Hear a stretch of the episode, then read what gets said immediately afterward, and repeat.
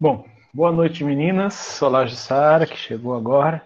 É, estamos começando mais um ano, né? Feliz ano novo a todas, que eu ainda não, não tive prazer de conversar.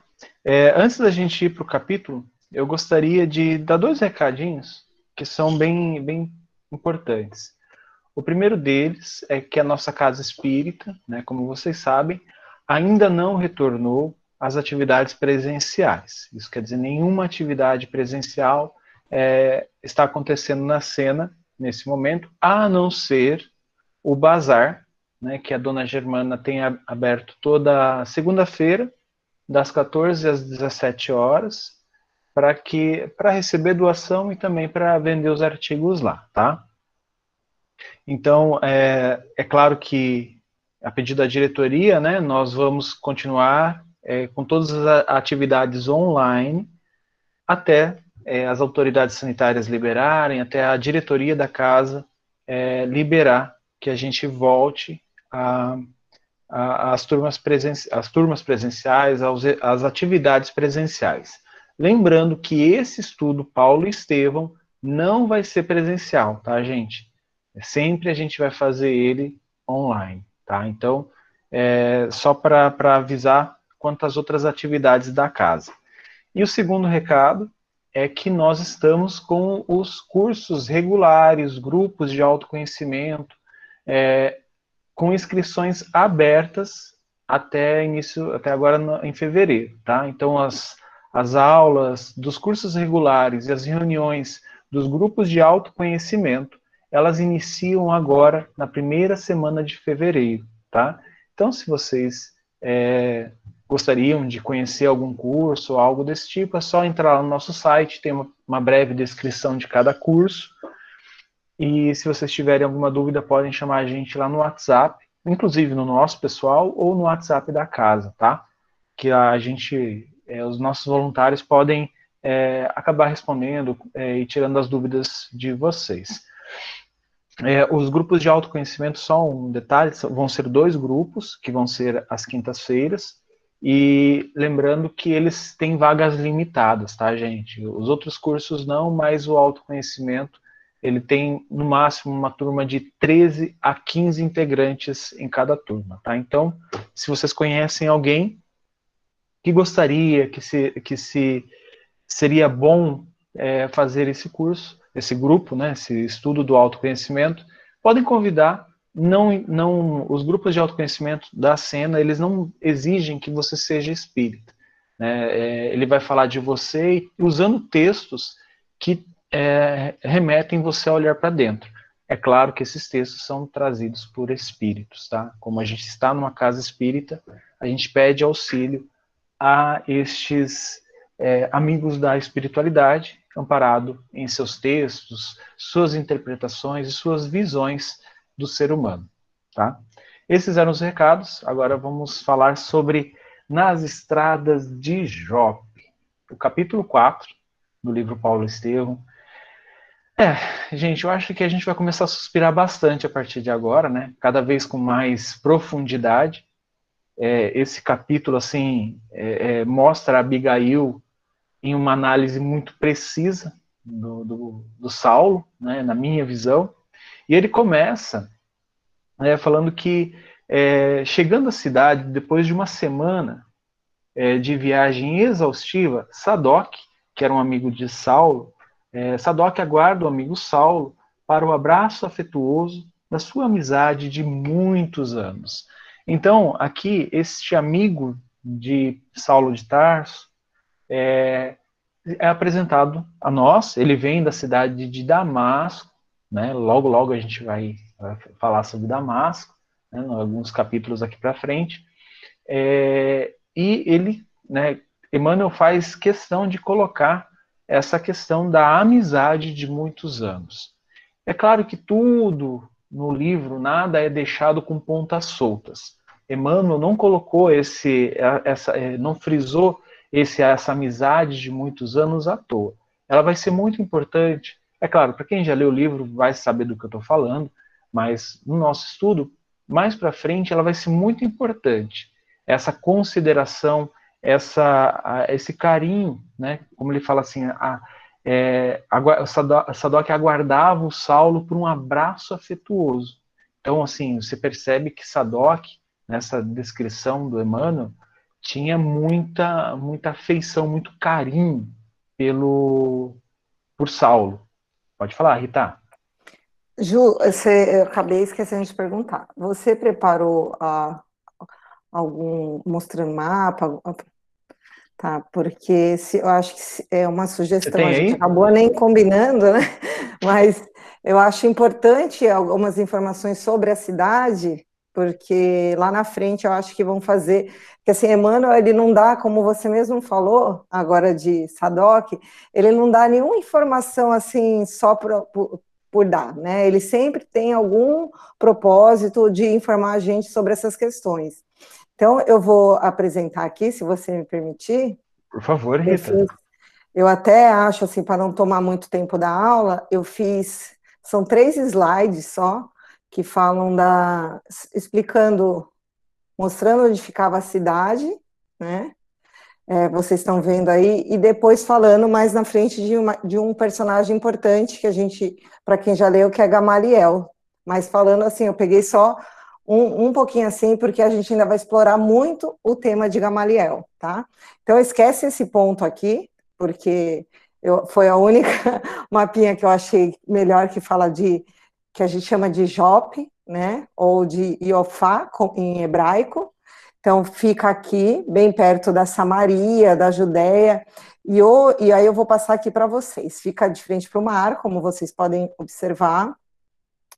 E aí, em hebraico, né, a pronúncia é Iofá, e, e, aí tem várias termologias, né? Eles falam que é uma das cidades, além de ser uma das cidades mais antigas de Israel, ela também é uma das mais antigas do mundo.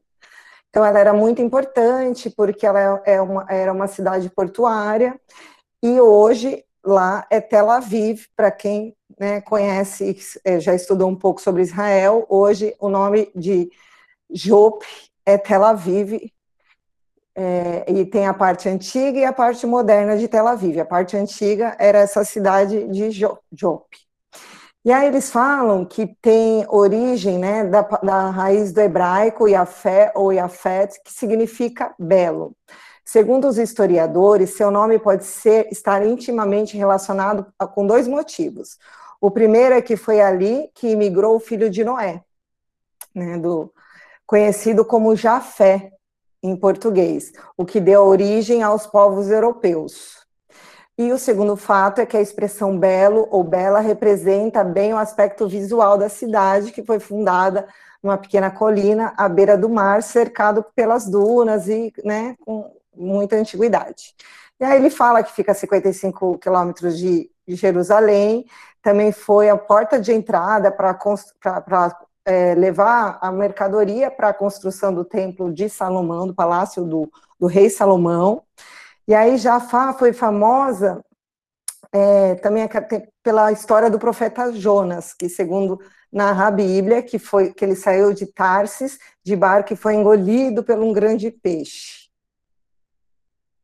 E no cristianismo, né, no Novo Testamento, em Atos dos Apóstolos, registra-se que a obra, da obra assistencial de Tabita, sua morte e sua suposta ressurreição por inter, intermédio de Simão Pedro. Então, Lá foi onde Simão Pedro, supostamente, né, operou o milagre da ressurreição.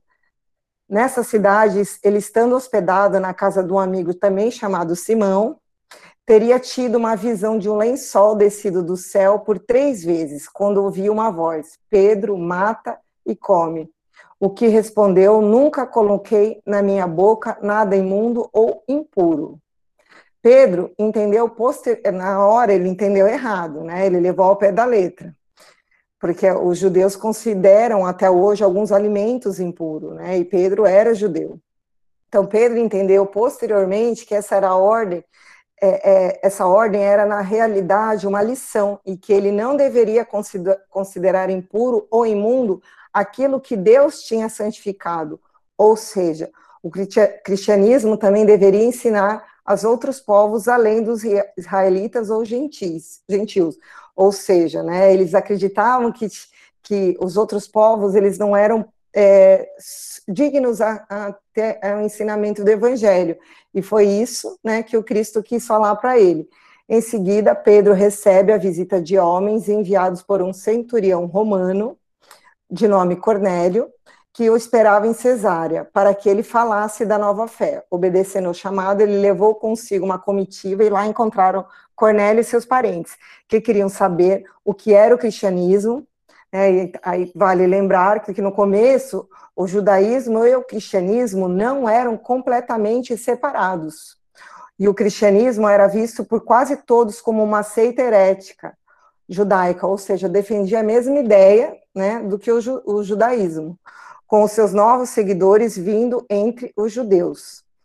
Então, aí essa é a história né, da, da cidade mais antiga do ponto de vista bíblico, e pode-se igualmente falar da importância todo com relação aos portos e todo o desenvolvimento de Israel. E eu vou passar para o próximo para falar rapidinho de Gamaliel, aí a gente embarca na, só no texto, no, no, no capítulo. Gente vai falar, vou falar muito breve, porque Gamaliel, ele tem, a gente vai provavelmente mais para frente ficar assim, explorar muito a importância que foi esse sumo sacerdote, não só para Paulo, Saulo, né, mas para o cristianismo, né, para a humanidade. Então, a gente viu nesse capítulo que ele menciona que Saulo é discípulo de Gamaliel. E aí, é, o Gamaliel, ele é um ancião, né, que eles chamam, que é um, um rabino 1, né, que ali, segunda metade do, do ano 1 antes de Cristo, cerca de 50 depois de Cristo, foi neto do grande educador judeu Iliel. E é isso daí também depois a gente vai explorar, quem quiser já dar uma pesquisada, porque tem é impressionante líder dentro das autoridades do Sinédrio no meados do século I, reconhecido mestre e doutor da lei. Morreu 20 anos antes da destruição do segundo templo de Jerusalém. No Talmud, que é a coleção de livros sagrados dos judeus, um registro das discussões rabínicas que pertence à lei, ética, costumes e história do judaísmo. Gamaliel tem o título de Raban, um título dado ao rabino superior. Então, ele era o mais importante do Sinédrio naquele momento, da qual ele é o primeiro dos sete nomeados líderes da escola de Ilhéu, que tiveram esse título. Vou deixar assim só com esse gostinho, a gente vai seguir agora no texto, porque tem muito ainda para a gente discutir sobre esses personagens. Obrigada, Ju. Não, eu que agradeço, porque você fez umas explicações aqui que eu vou chamar aqui no texto e a gente vai fazer referência, tá?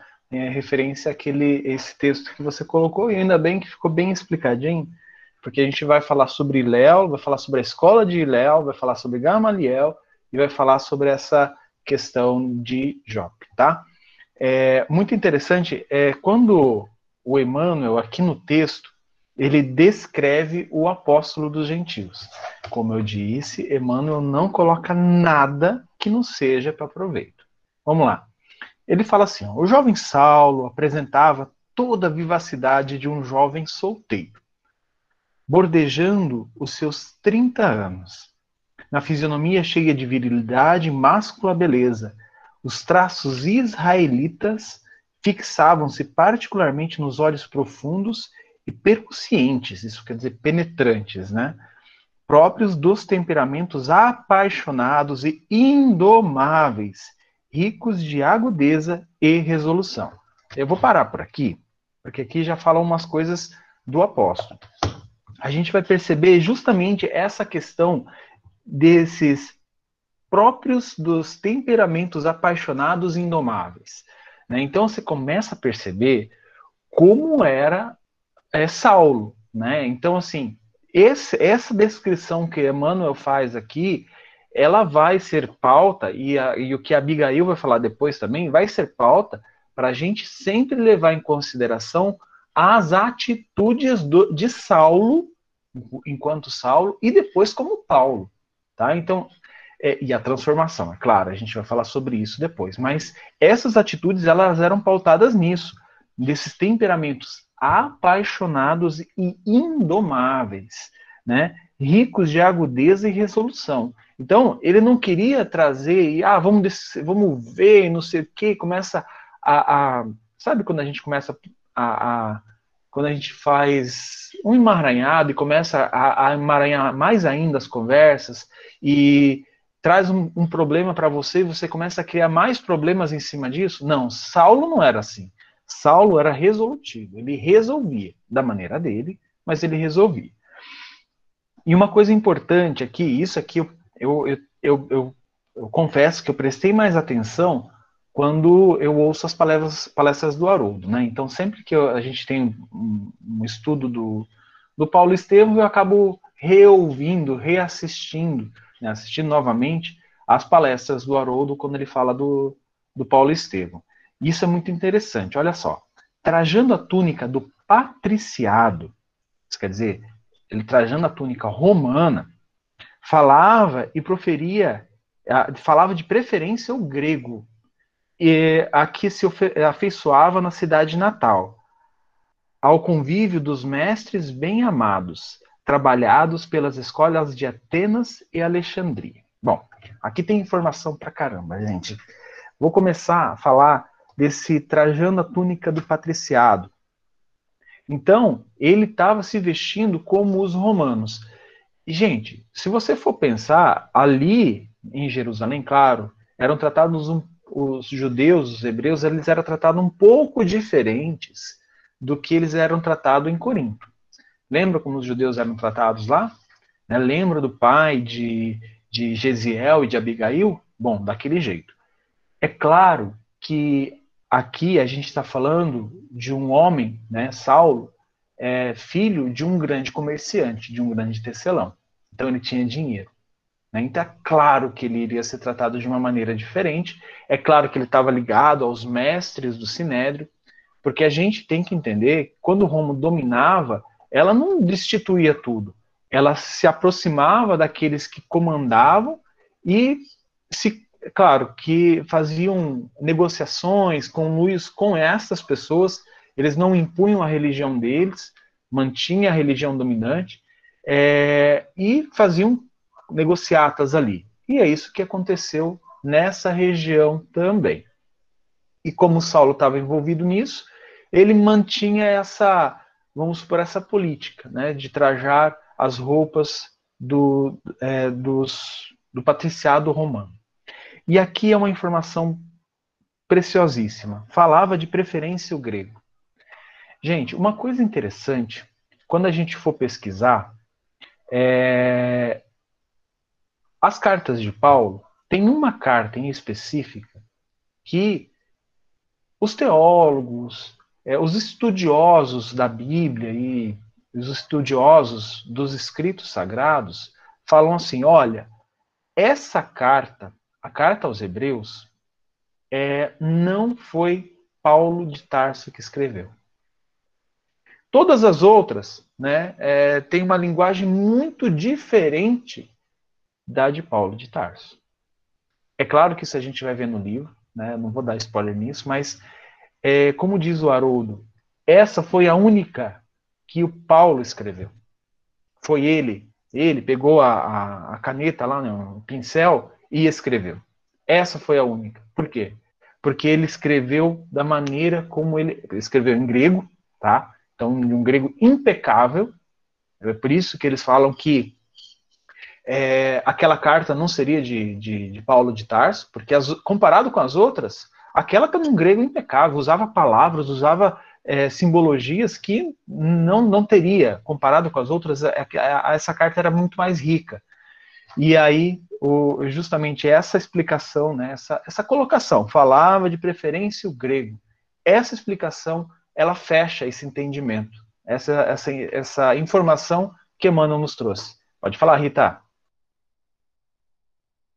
Você deu spoiler, mas tudo bem. Eu, eu dou spoiler também. E Paulo Estevam não adianta, não dá para. Todo, todo mundo já deveria ter lido, né? É, na verdade, só para complementar, né? Paulo ele era nascido em Tarso, né? Que era na Grécia. Então, o, o porquê dele falar grego também estudou, né? Em Atenas e Alexandria. Mas E esse título de patrício aí, realmente, é, os pais compraram por serem comerciantes de grande poder aquisitivo e, na época, morarem em uma região onde estava sob o domínio de Roma, você tinha essa possibilidade de comprar ou não esse título, né? E foi o que acabou acontecendo com Saulo, os pais compraram esse título. E mais um, um com relação à carta aos Hebreus, além da questão da, da escrita que é completamente diferente dos outros das outras epístolas, tem a questão sentimental também, né, que, que também é, contou muito, porque Paulo, a gente vai ver na frente, né, por to, tudo que ele passou, ele tinha essa questão sentimental ligada ao povo hebreu, porque é o povo da onde ele se originou, então fez com que essa carta também fosse endossada cheia, além de, de, de mensagens, de informações cheias de sentimentalidade, né, é isso.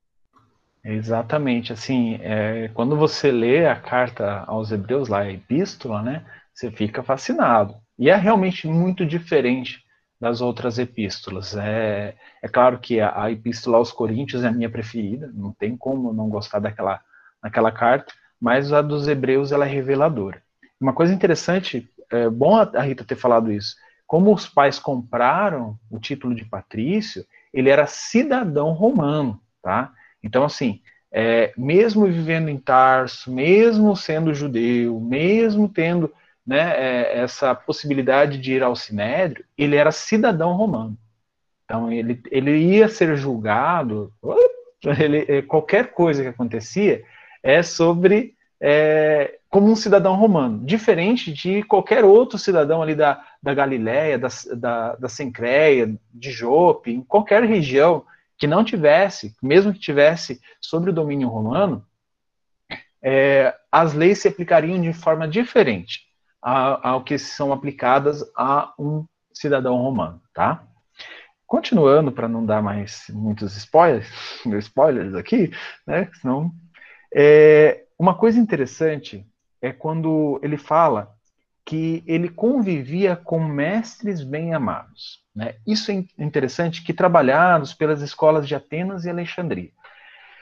O Haroldo falou numa das palestras que eu achei fantástico isso, que na época que aconteceu, né, que essa história está sendo narrada, 35 depois de Cristo, existiam, né, um pouco antes disso, existiam só três universidades no mundo, tá? Três universidades como a gente conhece hoje da, dessa questão do conhecimento, de passar o conhecimento. Atenas, Alexandria e Tarso. Eram só essas três. O que aconteceu? Por disputas políticas em Atenas e Alexandria, os grandes mestres da universidade, dessas universidades, se transferiram para Tarso. Então, por isso que as maiores mentes né, do mundo conhecido na época estavam em Tarso e eram professores de Saulo. Eu achei muito interessante uma coisa que o Haroldo disse. Falou assim: olha, gente, se a gente for pensar, a espiritualidade estava preparando esse homem para ser um homem do mundo. Não era é, uma preparação para ser um homem do sinédrio, um juiz do sinédrio dos judeus. Eles, é, a espiritualidade preparou para que ele conseguisse conversar com o mundo. Então, assim, ele falava várias línguas, ele, ele tinha essa proximidade com culturas diferentes. A, a mente dele, quando você é, começa a entender filosofias diferentes da tua cultura, a tua mente trabalha de uma forma diferente. Então, era dessa forma que a mente de Saulo estava sendo trabalhada, e eu vou usar esse termo aqui, né, mas eu vou me arriscar, mas moldada pela espiritualidade. A espiritualidade estava moldando um Saulo para ser este expoente da palavra de Deus. Tá? É claro que aqui a gente está falando que ele está vinculado ao Sinédrio, vinculado à Torá, vinculado ao mundo hebraico. Isso é importante. Mas a gente não pode, como a Rita sabe, eu vou dar spoiler aqui, isso não pode é, tirar a nossa mente de que o Saulo ele estava sendo trabalhado por essa espiritualidade, com todas essas experiências, com toda essa vivência, para trabalhar para o Cristo também. É claro que de uma forma diferente do que a gente vai ver é, de acordo com o livro. Né? Existia um caminho diferente que o Saulo poderia trilhar. A gente vai falar sobre isso sem spoilers, sem mais spoilers, spoilers agora. Pode falar, Rita. Ô, Ju, e lembrando no capítulo anterior que não só Saulo foi preparado, assim, a gente observa que a preparação da espiritualidade para essa mente universal, universalista, ela foi feito, feita também é, por é, Gesiel, né, Eziel, porque a gente, se a gente for recordar quando ele chegou na Casa do Caminho, o Simão Pedro, a primeira, uma das primeiras perguntas foi de Simão para ele foi se ele, se ele entendia e falava grego. Né? E aí ele falou que sim, né? Que, que ele entendia, ele falava grego. Por quê? Porque naquela época não se falava hebraico praticamente, só se falava hebraico no caso de Saulo, algum, quem era muito rico tinha poder aquisitivo e a possibilidade de estudar. Então, os judeus eles falavam ou grego ou aramaico, né? Então, tanto que os evangelhos, não só de Saulo, todos os evangelhos originais são todos em grego, né, ou em aramaico, mas a maioria é em grego, né, justamente porque não se usava o hebraico, não era usual, assim, diferente de hoje. Então, a gente percebe que para trabalhar, para, né, pelo menos Hoje não, né? Hoje o Cristo utiliza de tudo quanto é tipo de. Não que não utilizasse antes, mas é, para fazer um, um, trabalho de missão, vamos dizer assim, você realmente precisa ter uma mente, um preparo universal. É isso. Exato, Rita. E uma coisa a gente, é, como você falou, né? Os, os juízes do Sinédrio, eles falavam, liam o hebraico antigo mas a população, depois de tantos anos em cárceres, em tantos, lugares, eles aprenderam e desenvolveram outra linguagem, o aramaico. Né? Tanto que esse Talmud, Talmud, ele é a interpretação daquilo que tá, que os juízes falam. Né? Então, os juízes falavam e professavam tudo em hebraico e tinha um tradutor para a galera. Né? E aí ia lá e falava em aramaico. Né? E essa é uma tradição que a gente vai ver que vai continuar, mas eu não vou falar onde, tá? É... vocês leram o livro, vocês vão saber do que eu estou falando. Mas é muito interessante isso, né? Essa, essa, essa informação, essas informações é, é conta-gota que o Emmanuel coloca, sabe? Assim, é, isso aqui é uma gota que passa desapercebido. É claro que eu não iria perceber isso se eu não tivesse assistido uma palestra, né, como o Haroldo, com o Haroldo explicando sobre isso, e eu achei muito legal que isso é, traz, fecha com tanta coisa, porque, veja, é, tanto na, na, no conhecimento bíblico que a gente tem nas escolas dominical ou em qualquer religião que a gente vai aprender, a gente sempre aprendeu que Saulo ele era é, essa pessoa erudita, que, era, que ele tinha muito conhecimento, era muito influente, era uma pessoa, só que a gente não entendia os motivos, né? Por que, que esse ser era diferente? Né? É, você poderia falar de qualquer outro ser, mas quando você falava de Saulo de Tarso, né, no, no, eu que vim de raiz católica, ele era uma coisa diferente. E eu falo assim, mas por que, que esse homem é tão diferente assim? E aí Emmanuel vem e explica muito bem as origens de cada um é, dessas é, características que colocam Saulo de Tarso algo tão diferente de outros que merecia muito destaque. E é claro que tem mais algumas coisas que, que destacavam ele que eu vou falar daqui a pouco, tá? É, e Saulo encontra com Sadoc. Eu achei muito legal esse cumprimento, né, que o, que o Sadoc fala, faz, né, comentários, né, que ele faz é, para o Saulo. Ele fala assim: mas como estás modificado? Sadoc falando para Saulo um carro à romana, a conversação em grego e aí ele é interrompido pelo Saulo, né? Porque eu, eu não sei, é julgamento, né? Isso é mente do Juliano trabalhando, é, fala assim, ele já está julgando o Saulo, falando assim, ó, você já está se convertendo às modinhas ali, às, às, aos, aos inimigos, né? A, a, a, esse povo que nos é, é, que impõe um julgo sobre nós. E aí o Saulo responde para ele: é, e no coração a lei, sempre desejoso de submeter Roma e Atena, Atenas aos nossos princípios. Então aqui a gente começa a perceber, né? Esse capítulo inteiro é, é, é montando né, a personalidade de Saulo.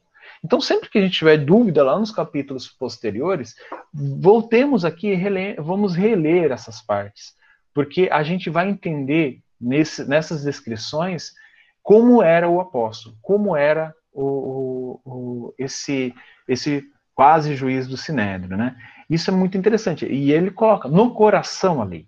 Então a gente começa a perceber o quanto Saulo era ligado à lei, à Torá. Né? É, por mais que, que a gente fale, né, a gente tem o exemplo da, da ligação à Torá, que a gente já teve, de, como a Rita falou, de Gesiel. Né? Então, assim, se compara Gesiel com o pai, você vê que a ligação de Gesiel à lei era muito superior à que ele aprendeu com o pai. O pai tinha uma dedicação, uma ligação, uma, um entendimento da lei muito aquém de Gesiel. Gesiel tinha a lei assim como se fosse num pedestal dentro dele. Né? Então, tudo é, girava em torno da lei. Só que a compreensão de Gesiel da lei é diferente, a gente vai ver isso, né, da compreensão de Saulo.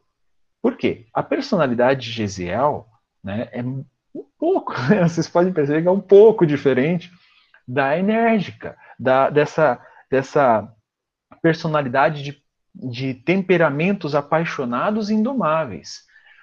O, o Gesiel, ele já não tinha esses temperamentos apaixonados e indomáveis. Ele ponderava. Veja, vamos lembrar os conselhos que ele dá para o pai dele quando a casa, quando o, o, o, pai fala que eles perderam a casa. Fala, pai, a gente é, nós podemos nos mudar daqui, encontrar um outro lugar onde a gente vai, vai trabalhar, vai se dedicar né, aos desígnios de Deus, atendendo aos desígnios dele, de, de Deus. Então, é, o, é, a compreensão de Saulo, ela não era essa, essa vivacidade, esse, esses sentimentos que o, os, é, desculpa, de Gesiel que o Saulo tinha. Então, é, a gente tem os dois, né, com uma dedicação, um amor além no coração, mas com expressões desse amor, dessa compreensão da lei bem diferentes. E aí, Emmanuel descreve o, o encontro de Saulo com Abigail. Bom, eu não vou, antes disso, eu vou só mencionar né, que eu, eu acabei nem destacando, não sei se vocês destacaram, sobre a, a conversa de Saulo com o Sadoc. Tem algumas coisas interessantes ali a pontuar, né? Que eles começam a falar sobre é, como o tio de Sadoc havia sido curado de uma cegueira de muito tempo, né? É, e aí o Saulo, ele falou, mas aquele grupo, né, que ele já tinha ouvido falar de, de carpinteiro, que estava seguindo o carpinteiro da Galileia, né? É, e aí ele perguntou para Sadoc como é que funcionava, e falou assim, não, eles têm uma, na casa deles, né, uma casa, uma, uma instituição lá, que eles atendem, né, que eles cuidam, que eles dão conforto, que eles consolam todos os aflitos, os leprosos, todos aqueles que necessitam. E aí, é, o Saulo fica assim, mas perguntou, uai, mas onde eles são acomodados? Eles se acomodam. E aí o, o Sadoc responde, olha, a gente se acomoda junto, eles se acomodam juntos. E eles estavam juntos lá com todos esses essas pessoas que, como a gente estudou naquela nessa última nossa última aula antes do recesso, é, o Levítico falava para que pegasse essas pessoas e colocasse no leprosário, lá na entrada da cidade. Não ficasse no teu convívio, não ficasse junto contigo. É, e era permitido fazer isso. Então, por isso que Saulo, ele usa uma expressão, acho que são malucos ou é, estão insanos, alguma coisa assim que eu achei. Falei, nossa, como pode? Vânia, pode falar. É, eu achei bem interessante essa parte mesmo, porque você já via que desde, desde esse tempo é, já se tinha essa preocupação é, com, com, com, o próximo, né? E a forma como, como isso era tratado, né? Porque eles, eles tratavam justamente desses leprosos, dessas pessoas que praticamente ninguém viam, né? E ele fala numa determinada frase que é, é, era como se fosse uma, uma, uma, instituição, né? Uma ONG que, que acomodava com muito amor essas pessoas, né? Então isso foi muito bonito. E Paulo também dizendo que ele, meio que eles eram louquinhos assim, né? Mas você já percebe o amor incondicional que é bacana. É isso. É muito interessante isso, né? Essa, essa dedicação dos apóstolos que eles aprenderam com Cristo, uma visão diferente. E aí, essa, nessa conversa do Sadoc, eu acabei não anotando, mas é, pensando aqui, é, ela é importante. É, é, nessa conversa com o Sadoc, o, o Sadoc ele, ele fala assim: olha, é, eu tentei conversar com Gamaliel, é, como a Rita trouxe, né? Ele seria o, o, o presidente do Sinédrio, sei lá, eu, talvez, né, usei essa expressão, mas que comandava todo o Sinédrio, né? E aí ele falou não, porque o, o, o Gamaliel ele usou de tolerância, acho que foi essa palavra que ele usou no, no, no livro, tolerância. E aí eu fiquei, gente, isso não está aí à toa, né? Óbvio que Emmanuel não coloca essas coisas à toa. Então, é, mais uma vez, mais uma palestra do Haroldo, vai lá o Juliano ouvir de novo, e ele fala por que dessa palavra tolerância. Como a Rita trouxe, tinha uma escola chamada Escola de Iléu, né, que tinha lá os, os discípulos da escola de Iléu, Gamaliel era um deles, né, o neto de Iléu, é, que comandou o, o Sinédrio, é, era o seguidor da escola de Iléu. Por quê? Porque existia, lá no tempo, existiam, naquela época, existiam duas escolas. A escola de Hillel e uma outra escola que eu me fugiu o nome. Mas é, a escola de Hillel, né, ela pregava essa tolerância, essa compreensão, os ensinamentos, a, as interpretações de Hillel, ela ia muito para esse lado da tolerância. Enquanto a interpretação desse outro é, expoente do, do, do, mundo hebreu, lá no, no Sinédrio, ela ia mais para a aplicação em, em integralidade da lei, né? não tendo essa abertura para a tolerância, não tendo essa abertura para a compreensão.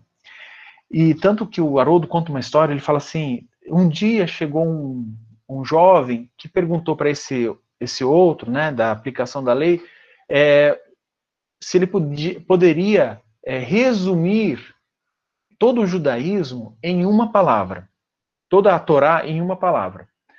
Aí ele falou assim: sai daqui, moleque, não sei o que, você não tem compreensão, são anos de estudo, décadas de estudo, sai daqui. E quando ele foi fazer para Iléu a mesma pergunta, Iléu disse assim: amor. Só isso. O restante é comentário.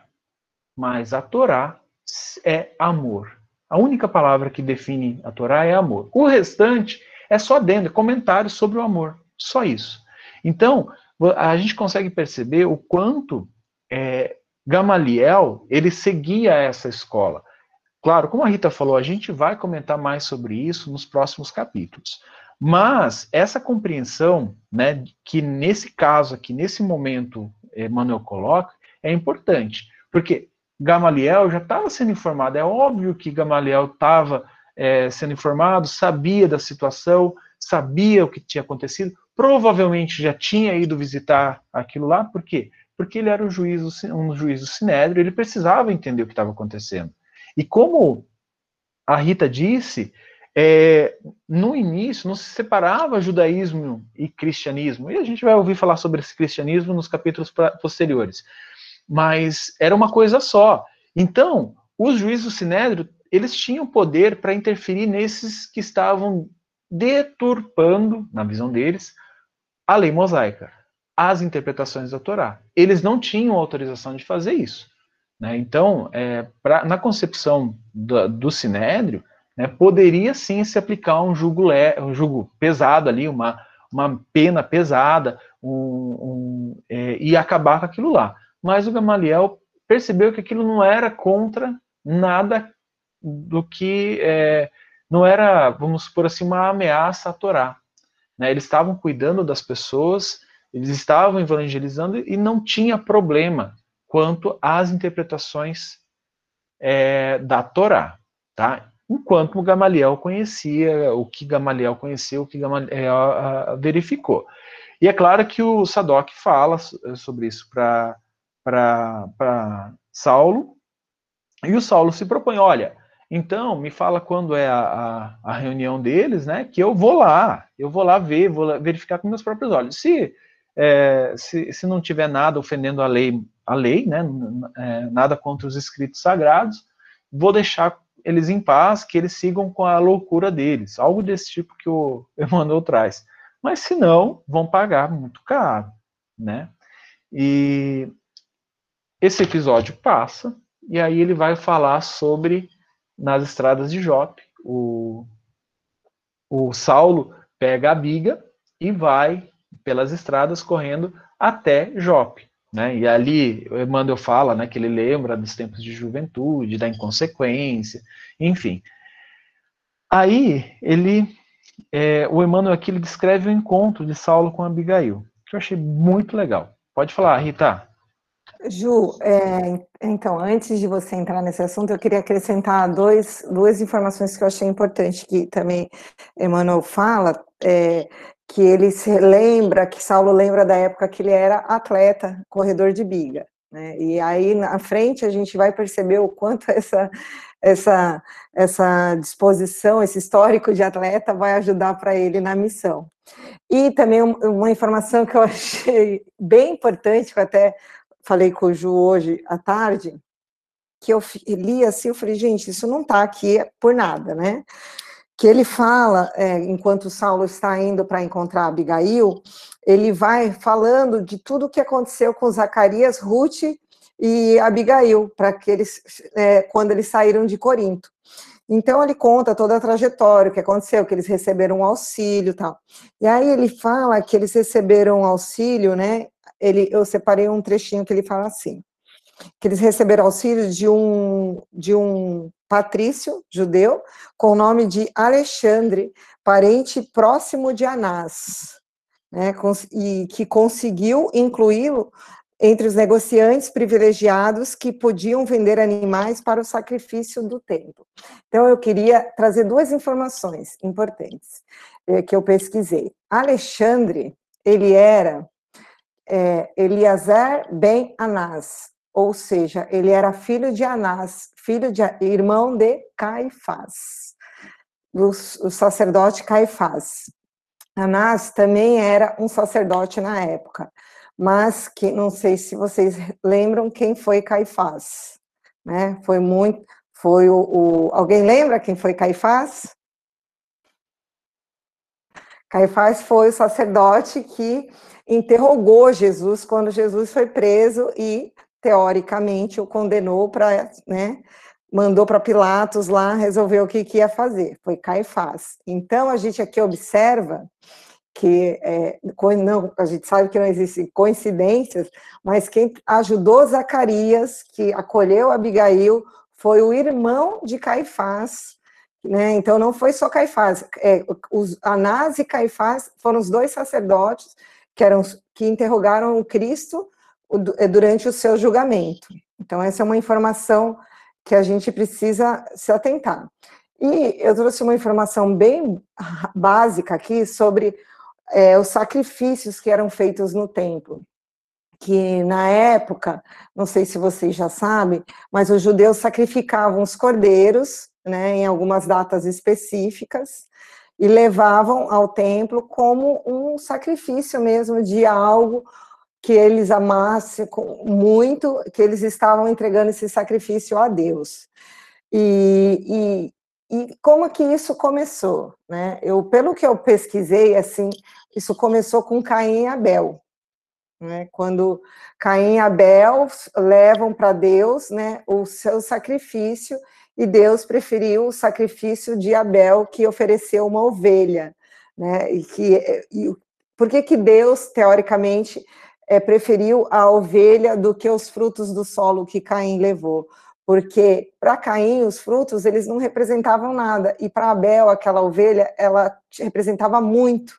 Né? Então, isso para ele é, é, esse sacrifício que os, os judeus é, achavam que Deus pede de, de, nós, que a gente entregue o que a gente muito ama, o que a gente muito ama. E também existe uma né, especulação com relação ao local onde era o templo de Salomão, onde eles levavam esses sacrifícios, tá? Que é também ele, o templo ele foi construído nesse local onde segundo o judaísmo, a Caim e Abel levaram o primeiro sacrifício, que também foi onde Abraão levou Isaac para o sacrifício, né, que depois é, Deus falou, não, né, não mata Isaac não. E aí, e aí é um, é um lugar chamado Monte Moriá, em Jerusalém, e que hoje, depois das duas destruições do templo, por ironia, né, tá, não existe mais nenhum templo é, religioso da, é, ligado ao judaísmo, e sim existe uma, uma das maiores mesquitas né, do Islã, a mesquita de Omar, que é justamente no lugar deste templo. Então a gente imagina, né, começa a imaginar os conflitos que tem, porque para o judaísmo é um local muito sagrado.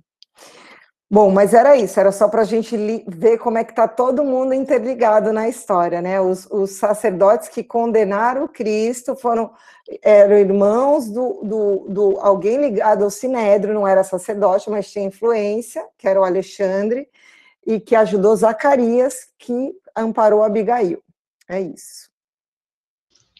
É, gente, esses personagens, eles estão é, ligados ali, né? não reencarnaram naquela época à toa, né? Eles não reencarnaram por nada, né? Eles têm uma ligação e a gente tem que lembrar também que naquela época ah, nós não tínhamos uma grande população, né? Eram populações menores, mas não tão, é, não menos importante essa informação deles estarem ligados.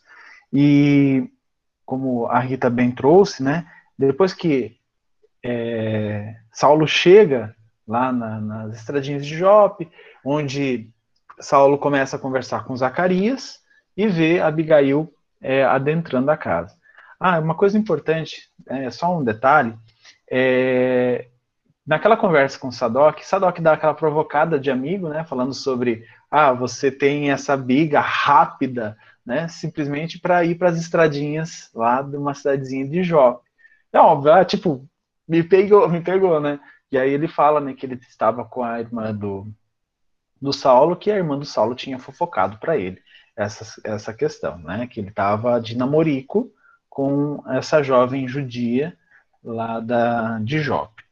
Aí ele fala assim, ó, jovialíssimo, Saulo contou ao amigo que, de fato, se enamorara de uma jovem de sua raça, que a, é, a, que aliava os dotes de peregrina beleza aos mais elevados tesouros do coração. Então, é, aqui ele coloca né, que é, Abigail era extremamente bela, mas o principal é esse elevados tesouros do coração.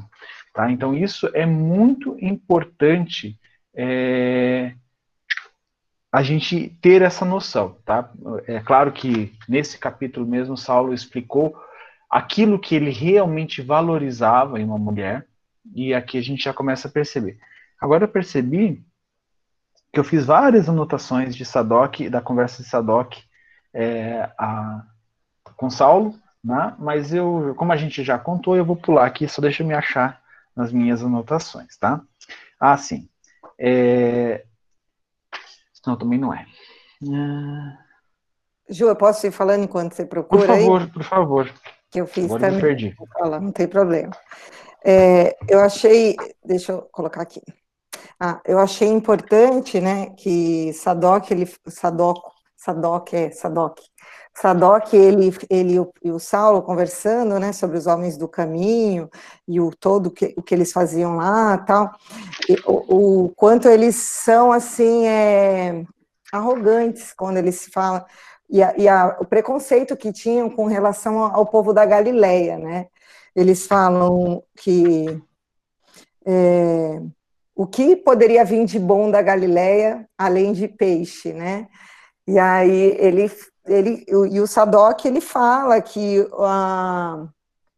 que nada vinha de bom, mas que o, o crucificado, né, ele tinha é, deixado um legado, né, um, um número de, de pessoas que o seguiam, e isso estava tomando uma proporção muito, muito maior do que o próprio Sinédrio havia se tocado, né?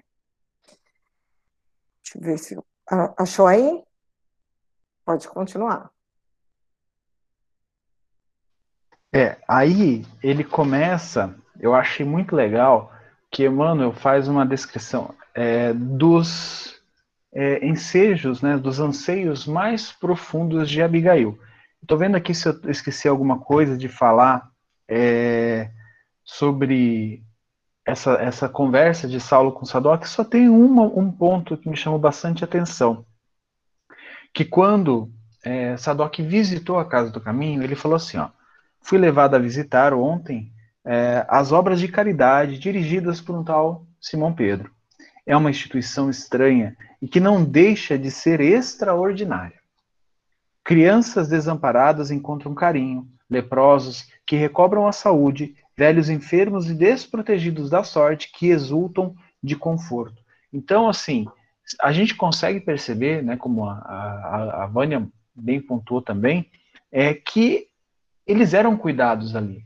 Né? Esse exulto conforto, é claro, no conforto daquilo que eles podiam né, é, oferecer. E tanto que eles ficavam juntos, né? Isso me chamou bastante atenção, né? Porque era aquela coisa de, de ceder aquele espaço, mas não ceder um espaço qualquer. Eram os espaços que eles estavam, que eles usavam, que eles, né? Não era uma coisa é, separada, não era ah, a instituição lá e a... não, eles estavam sempre juntos. Pode falar, Vânia.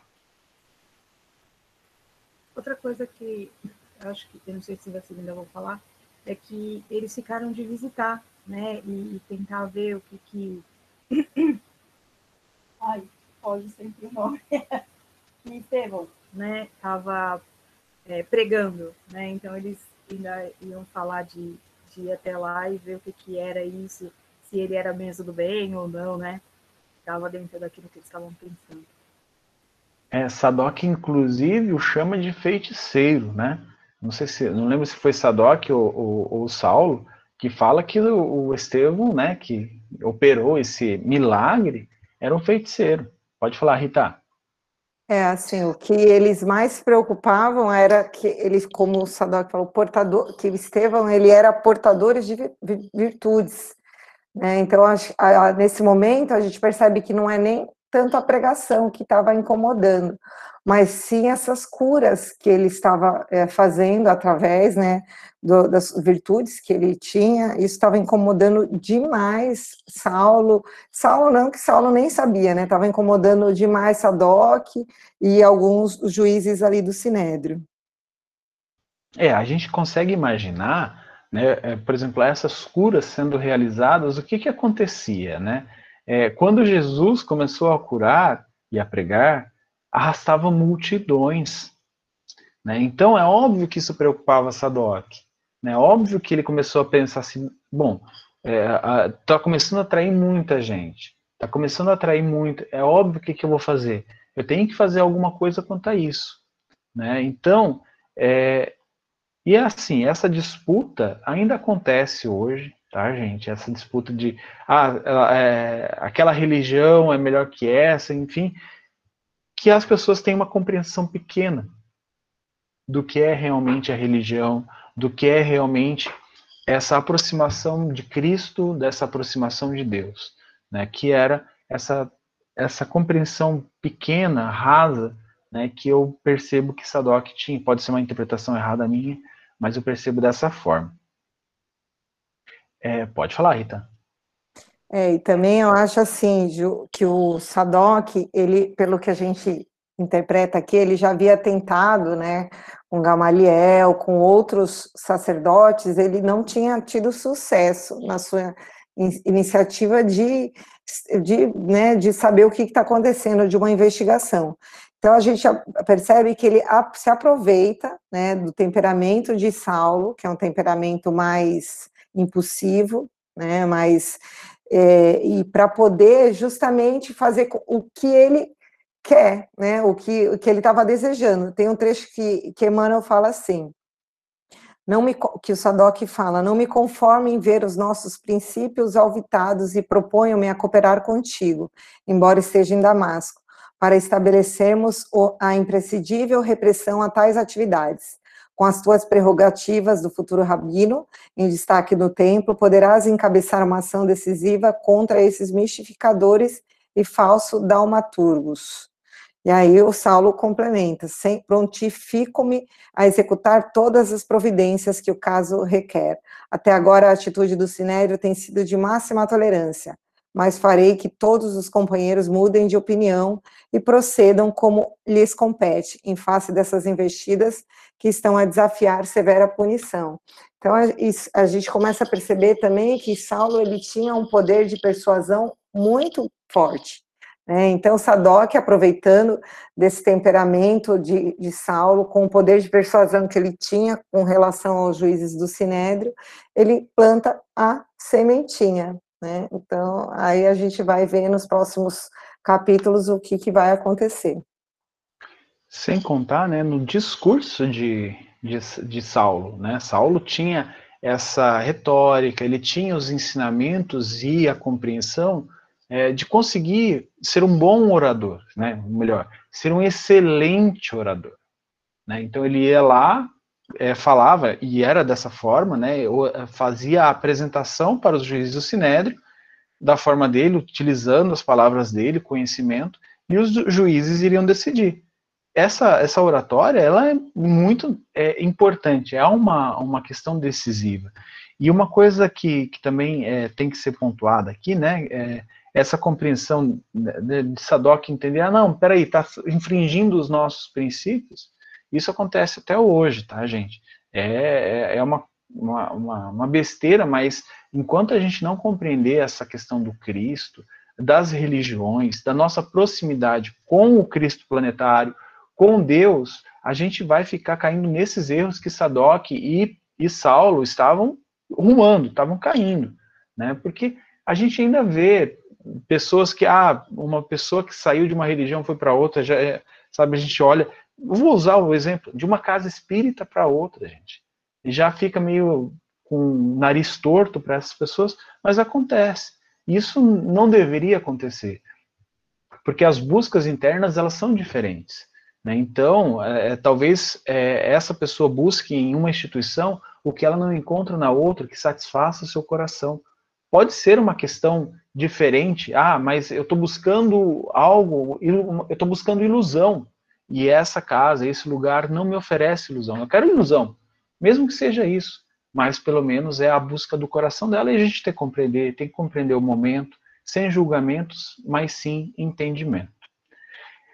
Indo para a descrição de, dos anseios de Abigail, né, ele fala assim: ó, a irmã de Gesiel parecia havido é, parecia haver refundido a delicadeza dos traços feminis na forja dos sentimentos experimentados. A gracilidade é, de semblante e o negrume dos olhos haviam se irmanado a um véu de formosa tristeza que a envolvera toda, a partir daqueles dias trágicos e lúgubres passados em Corinto. Eu achei interessante pontuar isso, porque, pelo que parece um livro, é, Emmanuel estava descrevendo que esse, esse abatimento sobre Abigail estava acontecendo praticamente em simultâneo a, a, essa ao encontro de Saulo com Sadoc, tá? Então assim, lá vai minha, as teorias, né, espíritas do Juliano. Então isso aqui não quer dizer que seja real, tá? Isso é coisa da minha cabeça. É, esses espíritos tão ligados que são, que eram, né, ao trabalho do Evangelho do Cristo, a continuidade do trabalho do Evangelho do Cristo, um estava ligado com o outro. E quando Sadoc conversa com Saulo e eles começam a ter esses pré-julgamentos e essas ideias que não são muito é, de entendimento, próximos da, da, caridade, do entendimento da fraternidade, quanto ao pessoal do caminho, né, essas energias chegam até Abigail. E Abigail consegue compreender isso, sentir isso, e é claro que ela fica abatida. É por isso que ela começa a lembrar do irmão. Por quê? Porque estava criando um vínculo, né, um, um, um, sentimento em Saulo e Sadoc de tipo assim, olha, o, aquele Estevão, né, que a gente sabe que é Gesiel, aquele Estevão, é, ele está na minha mira, viu? Eu vou, eu vou dar um jeito nele, vou cortar as asinhas dele. E essa, esse sentimento estava passando para Abigail, porque ela estava ligada a Saulo, né? Eles já tinham se encontrado, já estavam enamorando, né? Então, enamorados, então é, eles estavam de certa forma ligados. Então, estes sentimentos estavam sendo passados para ela. É óbvio que ela conscientemente não sabia, mas isso começou a bater o coração sensível de Abigail. Abigail tem uma sensibilidade aqui que eu acho que é difícil a gente conseguir é, compreender essa sensibilidade, né? Pode falar, Vânia. É, eu acho que aí a gente consegue ver, né, quanto nada de fato é por acaso, né? E o quanto, de repente, ela já vai observando e, e os espíritos vão falando que ela está cada vez mais próxima do irmão.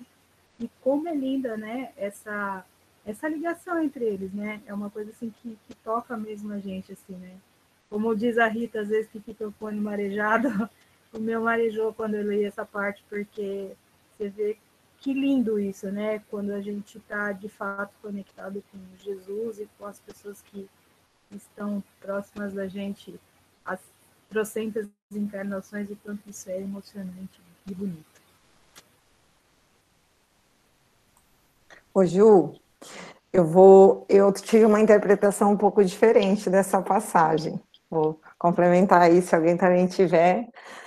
É, eu acredito que Emmanuel, ele quando ele começa falando assim, a irmã de Gesiel, eu acho que ele já quis nos indicar que, que ela era uma mulher muito bonita, porém que ela trazia no seu íntimo, né, um semblante de sofrimento, de alguém que já havia passado por um, um sofrimento muito grande na vida, e, e, e todo esse, esse, essa, esse sentimento de tristeza e de falta que ela sentia do irmão.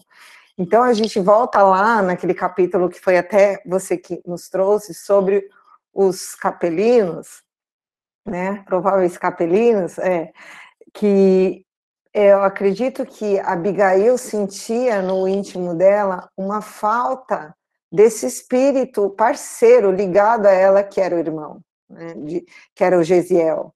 Então, ela, por, por, mais que ela tivesse no maior momento, melhor momento da vida dela, a ligação que ela tinha com o irmão era muito mais forte do que qualquer outra ligação que ela estava é, se reestabelecendo, né? Que a gente sabe que os laços eles são de outras vidas, mesmo com Saulo. Mas a ligação com Yesiel, ele era uma, liga, uma afinidade de almas, né, dos dois. Então, ela tinha esse semblante de tristeza que Emmanuel nos fala, eu acho que era por conta dessa falta desse, desse irmão que fazia para ela. Então, lá na frente, quando ela começa a falar da diferença do amor que ela sentia pelo irmão e, e o que ela sente por Saulo, a gente percebe, estou dando spoiler, a, a, diferença que é desse amor que ela sente por esse espírito. Então, acho que, é, que era isso. É, eu, eu usei esse, esse seu argumento como base, mas aí eu já né, viajei um pouco mais, falando assim, essa ligação dos dois, quando teve uma, uma vibração meio ruinzinha lá com a pessoa que ela estava enamorada, ligada, né, que é o Saulo, e aquela vibraçãozinha reverberou e chegou nela, causou essa preocupação, mostrou esse ar de preocupado. É uma viagem minha, né? Mas eu, eu uso viagens amparadas, principalmente na obra de André Luiz. Quem quiser saber do que eu estou falando, leia o livro é, Nos Domínios da Mediunidade, capítulo Telepatia, tá? Que ele vai explicar o que, que eu estou pensando aqui. Por isso que eu viajei tanto, porque eu fiz uma ligação, né? É, com o, o, capítulo lá do, do Nos Domínios da Mediunidade, que é um livro maravilhoso. É, e aí é, ele continua, né? Nesse dia, a moça recordava profundamente a figura do irmão, do irmão querido, as suas advertências e conselhos tão carinhosos sempre. Né? Então, assim, é, eu só usei isso aqui, coloquei mais para mostrar o quanto ela estava é, relembrando, o quanto ela estava trazendo isso à tona. Não que ela não tivesse sentimentos, não que esses sentimentos não tivessem brotado né, é, posteriormente. Eu fiz essa ligação porque eu considero que o Emmanuel não coloca, não colocou nada nessas obras que ele trouxe, em qualquer mensagem que ele trouxe, é, à toa. Né? Ele não colocou nada simplesmente para encher o livro. Então, cada informação é importante, por isso que eu viajei nessa aqui, tá? E aí Abigail vem em Saulo, é, muito do seu irmão. Isso eu achei assim, é óbvio que eu viajei de novo, mais uma vez, viagens e viagens e viagens, que é essa questão deles serem muito parecidos. Como eu falei, a interpretação, né, a, a, de trazer a lei é quase como se você imaginasse você sendo um quarto de troféus, sabe? Sua mente. Cada conquista que você tem, cada coisa importante que você tem, está numa prateleira. E naquele pedestal feito de ouro, no mais alto e o mais aparente de tudo naquela sala, está a lei mosaica. É dessa forma que eu enxergo Saulo e Gesiel, com, é claro, interpretações e condutas diferentes perante a lei, tá? Perante a esses ensinamentos. Aí ele fala, ela, uh, Emmanuel conta assim, ó, é, que é pensamentos da Abigail, tá? Contar-lhe-ia que a afeição de sua alma, que era o Saulo, era também entretecida, entrelaçada, entremeada, né, vinculada de comentários religiosos e filosóficos. E não tinha conta às vezes em que ambos, ambos se submergiam na contemplação da natureza, comparando as suas lições vivas com os símbolos divinos dos escritos sagrados. Então, ela percebia isso. Eles, os dois tinham a mesma, mesma conduta. Eles ligavam tudo o que acontecia na, na natureza aos ensinos da lei. Gente, eu fiquei me perguntando, não é isso que nós espíritas fazemos? Não é isso que a gente fica observando? Eu falo assim, não, não no nível de Saulo, não no nível de Zeziel ainda, tá, gente? Eu não tenho, nem, nem tenho pretensão de, de me colocar perto deles, mas assim, é o que a gente, a grosso modo, é o que a gente faz, né? Que, que é a questão das leis aplicadas nos reclames daqueles assistidos que procuram a casa por uma dor na alma, por uma dor no corpo físico, por um problema do corpo físico. Então a gente olha para as pessoas e começa a associar as leis da natureza, né? Claro, por que, que isso está acontecendo de maneira orgânica? Aí a gente, como espírita, vai entender: ah, mas tem a questão do corpo espiritual, e tem a questão do corpo mental, pensamento, que está alimentando isso, não sei o que, não sei o que. Então a gente faz essas associações. Eu percebo que aqui, né, nessa, nessa, nessa frase, nessa, nessa colocação trazida por Emmanuel, que Saulo e Gesiel faziam a mesma coisa. Na, na concepção deles, tá, gente? Não, eles não tinham a concepção que nós temos hoje de corpo perispiritual, dessas coisas que a gente tem no Espiritismo. Vinculadas à época deles, ao entendimento deles, tá? Então os dois faziam isso. E aqui ela usa, o Emmanuel usa uma palavra que estava isso estava dentro deles, entrelaçado. Era uma coisa que não conseguia separar. Né? Você não ia conseguir tirar aquilo de forma alguma desse espírito.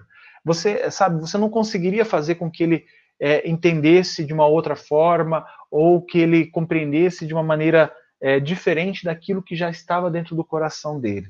Né? Que muitas vezes a gente vê né, naquela época e ainda acontece em alguns lugares do mundo, essas conversões forçadas a outra, a outra crença, a outra doutrina, a outro entendimento. Né? Isso, com esses dois, não iria acontecer, de forma alguma. Né? E isso é uma coisa que eu achei interessante que, que Abigail pontuou. Né? E, a, e aí Abigail, analisa, continuando analisando Saulo em pensamentos, ela fala assim, né? Ela fala do, do, do, do Saulo, ela fala assim, às vezes parecia-lhe áspero e enérgico. O Saulo parecia para ela áspero e enérgico em demasia. Suas concepções da lei não admitiam meios termos. Sabia ordenar e, desagra e desagradava-lhe qualquer expressão de desobedi desobediência aos seus propósitos. Mais uma vez, né? Mais uma vez, ela mostra aqui, né, que um entendimento do, do, do, do, do Saulo, né, que ele não admitia meios termos. Era a interpretação da lei da maneira dele, né? Um, um juiz ele ia, ia analisar, iria julgar, iria condenar na, ah, de acordo com os princípios dele. Então, essa, essa importância dele ter falado assim: olha, Sadoc, eu vou lá e vou verificar pessoalmente, é, eu vou verificar com a minha régua, tá? Não vai ser com a régua de Léo, não. Eu vou levar a minha régua e vou aplicar a minha medida. Né? Então, é, essa é a compreensão, né? E como a Abigail já tinha marcado aqui, já marcou, assim, nossa, ele vai ter a compreensão dele e vai ser só isso. Enquanto Gesiel também teria dessa forma. Então, antes de você falar, eu vi que a Joanice mandou uma mensagem aqui, deixa eu ver. É, tem certeza que o capítulo do título é telepatia no livro do, nos domínios da mediunidade? Não tenho certeza. Deixa eu ver, eu vou consultar aqui enquanto a Rita fala. Pode falar, Rita. Antes dessa frase aí, que eu também tinha grifado, é, que eu, eu, realmente eu acho que essa, esse parágrafo todo, ela, no pensando, ela faz o comparativo entre o irmão e Saulo, né? Que os dois eram muito parecidos, porém eles tinham essa diferencinha aí, né? De comportamento.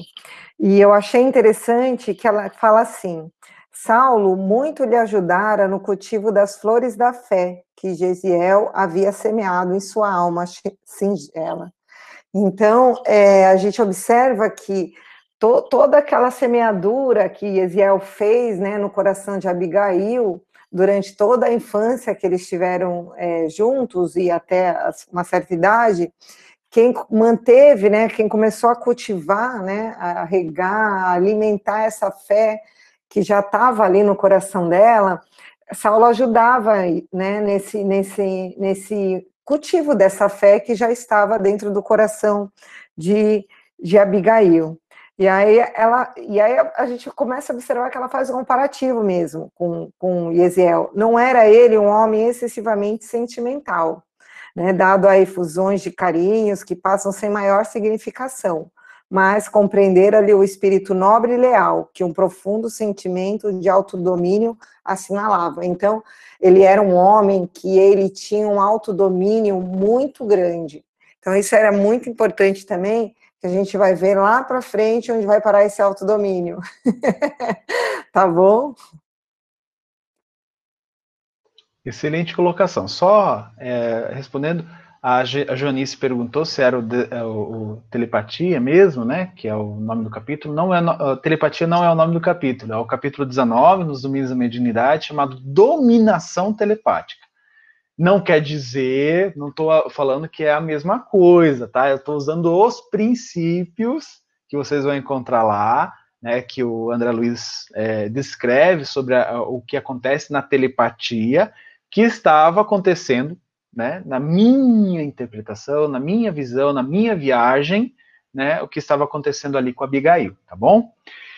E aí, como a, a Rita já deu um spoiler antes, mas aí acontece aquela aquela pergunta fatídica, né, do, do Saulo.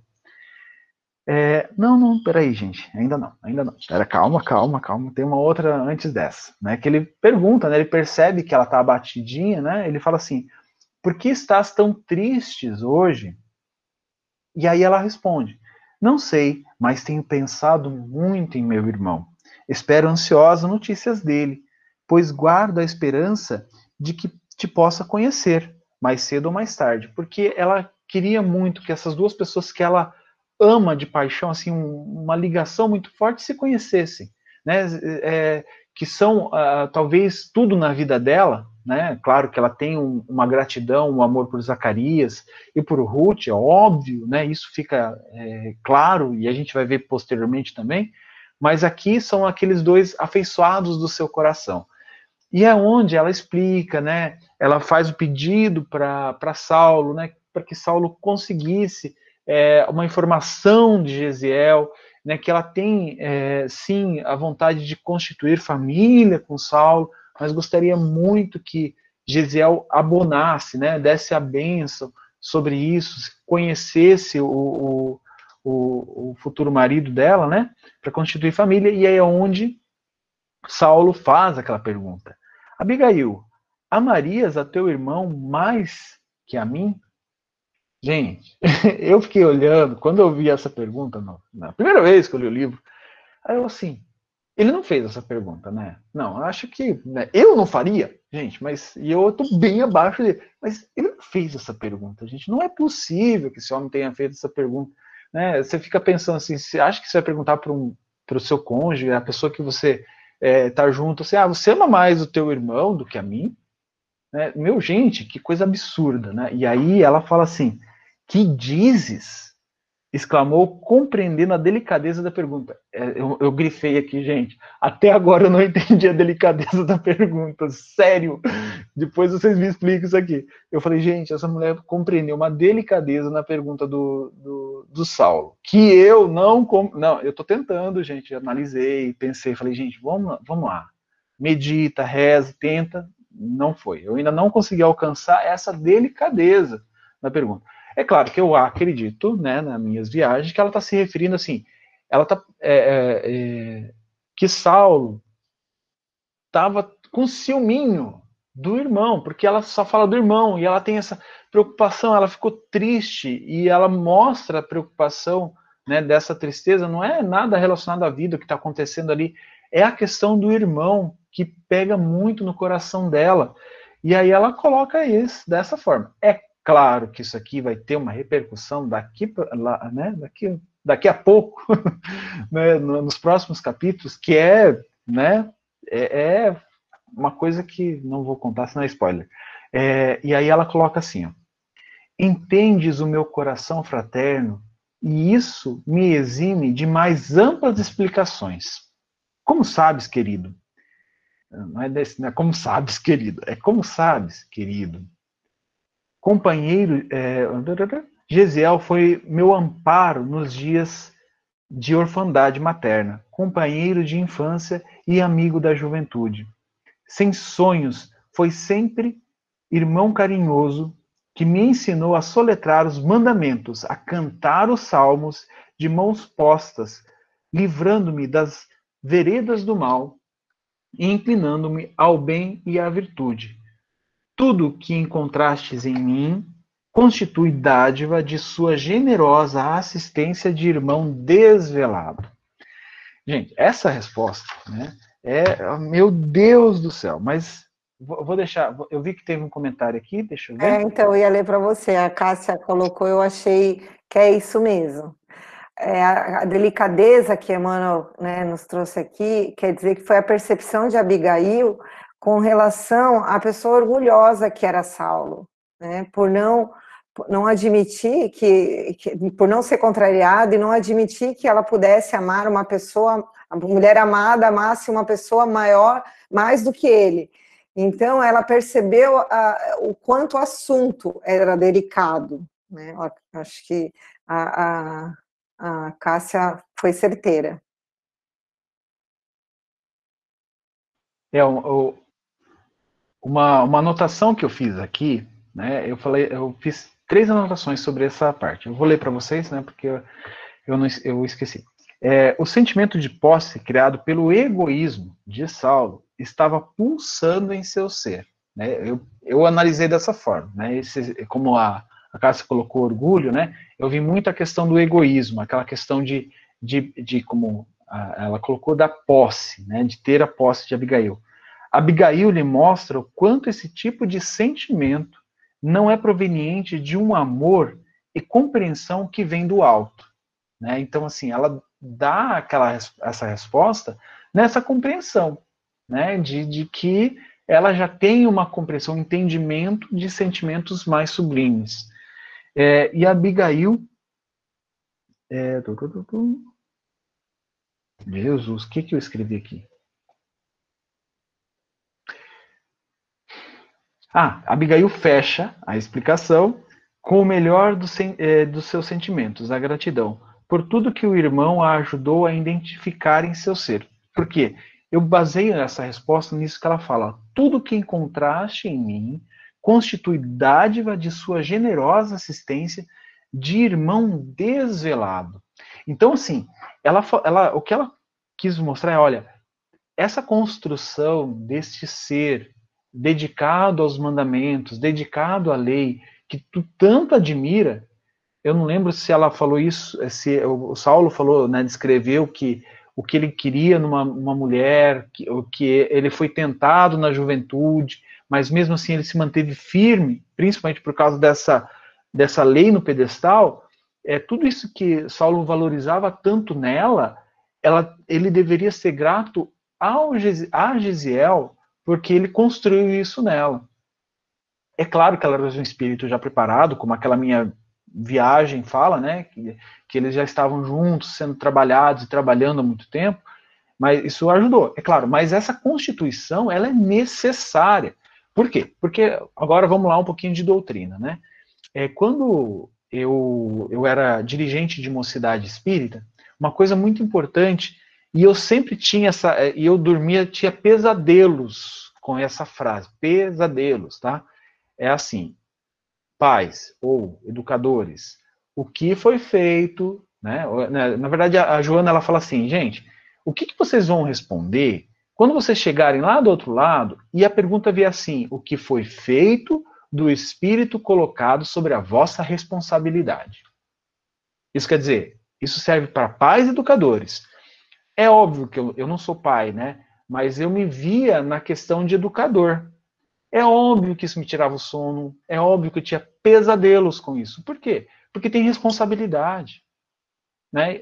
Todos aqueles jovens que passaram né, por mim oito, é, seis anos de mocidade, é, é, encontros de mocidade, e eu estava lá para ser exemplo, e quando a gente sabe, quando a nossa consciência nos fala, quando a gente teve atitudes que não foram exemplo, isso vai ser cobrado. Né? E aqui é, Abigail estava falando isso, olha, ele me, me educou, ele me conduziu no caminho. Este homem a quem você está tendo essa, né, esse, esse, egoísmo, né, o orgulho que você está colocando aqui, é, é, um homem que me colocou no caminho, né, me trouxe toda a parte da, da dedicação à lei mosaica, da dedicação a, a, a, Deus. Né? Então, isso, essa valorização que, que, que Saulo tanto, né, tanto colocava como destaque. Bom, é, deixa eu ver aqui.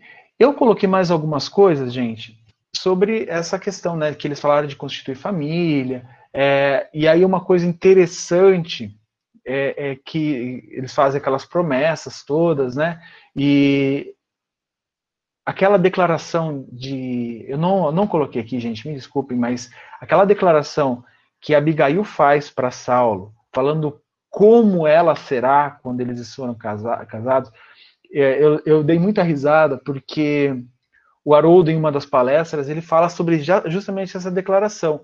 É óbvio que o Saulo se derreteu com aquela declaração. Gente, se alguém declara daquela forma, para mim, eu me derreto. Né? Óbvio que o Saulo, vinculado, né, as palavras de Abigail, elas eram muito fortes, porque elas sempre vinculadas à lei, sempre vinculadas a, ao entendimento da cultura, da, da dedicação às leis mosaicas, né, às leis hebraicas.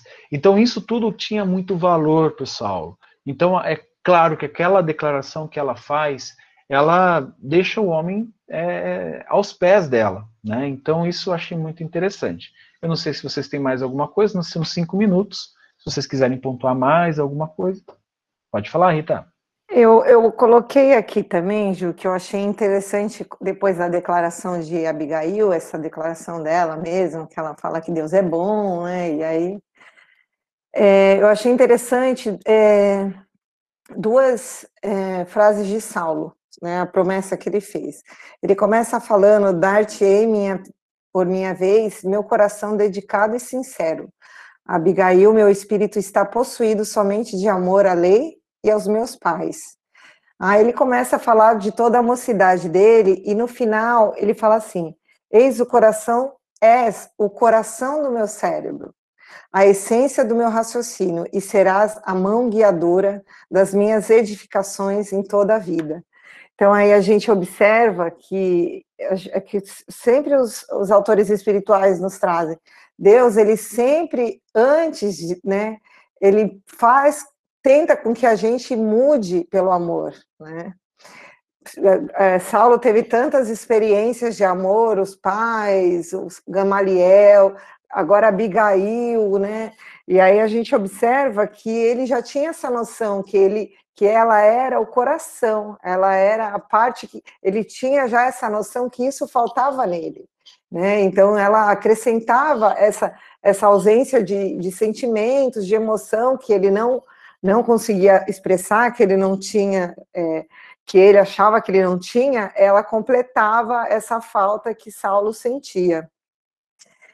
É, é olha, olha como é, as coisas passam desapercebido, né? Eu li isso aqui, reli, e eu não tinha percebido. Sabe o que me veio em mente, Rita? Claro que é lá nos capítulos posteriores, mas quando ele fala assim, serás a mão guiadora das minhas edificações.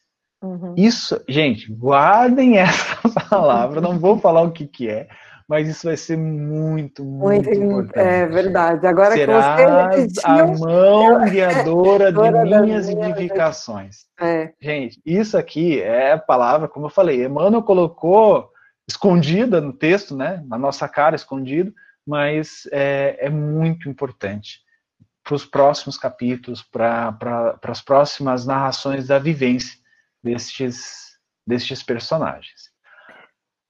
Antes de você encerrar, é, também que eu acho importante, que Emmanuel fala para a gente no texto, que Saulo, ele estava sempre habituado às longas conversações, aos raciocínios lógicos, né, escaldante do cérebro com os doutores, mas ele sentia no seu íntimo uma, a alma ressecada, é isso que Emmanuel fala, a alma ressecada, sedenta do ver, da verdadeiro idealismo, da verdade. Ele sentia que faltava alguma coisa. Então, Saulo também estava nessa busca, né? nessa busca incessante, igual a gente. Assim.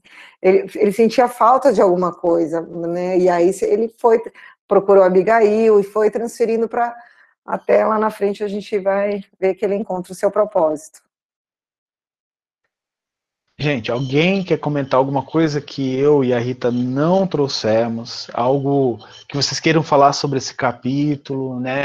Uma interpretação diferente, ou pode ser a mesma interpretação que nós tivemos destes personagens que apareceram nesse capítulo? Alguém quer falar alguma coisa? Vocês estão muito quietinhas, é a primeira, a primeira do ano, vocês têm que falar mais, vocês têm que trazer mais, não é só a gente. Tati, vai lá, salva a galera aí. Tudo que eu ia perguntar, que estava anotado, vocês já responderam. Tudo que eu anotei foi o que vocês já falaram aí. E eu já li o livro todo, né? No recesso eu terminei o livro. E, e aí eu achei no meu celular uma. que teve a palestra, né? Em 2019 teve lá as quatro palestras. E aí eu achei umas anotações que eu tinha feito. E eu acho que foi, foi da palestra da Rita até. Achei no meu bloco de notas, e aí eu fui assistir de novo para ver se era isso mesmo. E aí, agora que eu já li o livro todo, é, parece que agora faz, faz todo sentido tudo que ela falou lá em 2019. Posso ler? Calma aí.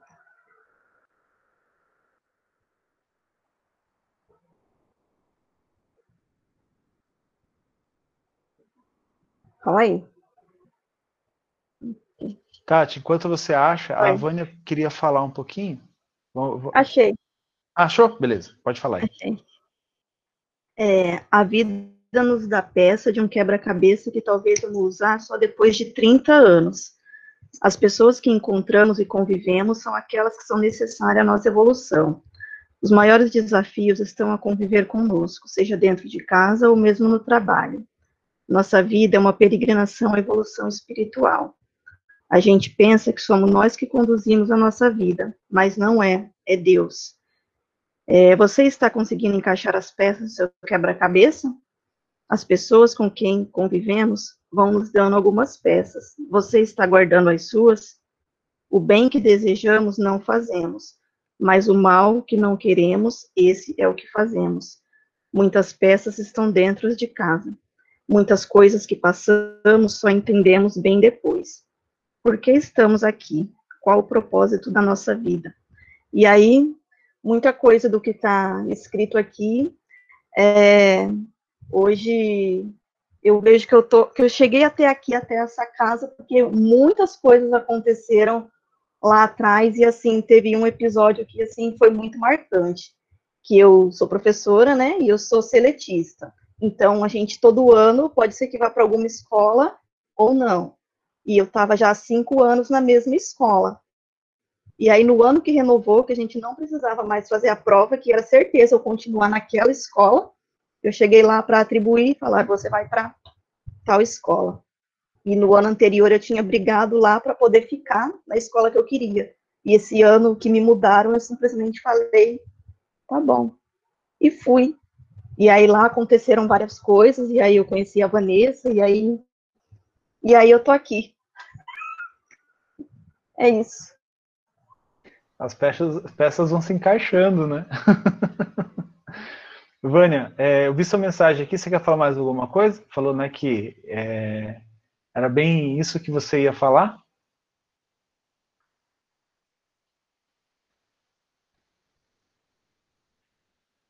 Não, Ju, era isso, era isso mesmo. É, é, mesmo com relação ao, ao, que o Papai do Céu vai colocando na nossa vida, né? Os familiares, que nada é por acaso de fato, e que a gente tem que aprender a conviver com com o que é posto para a gente com muito amor e diligência. É isso.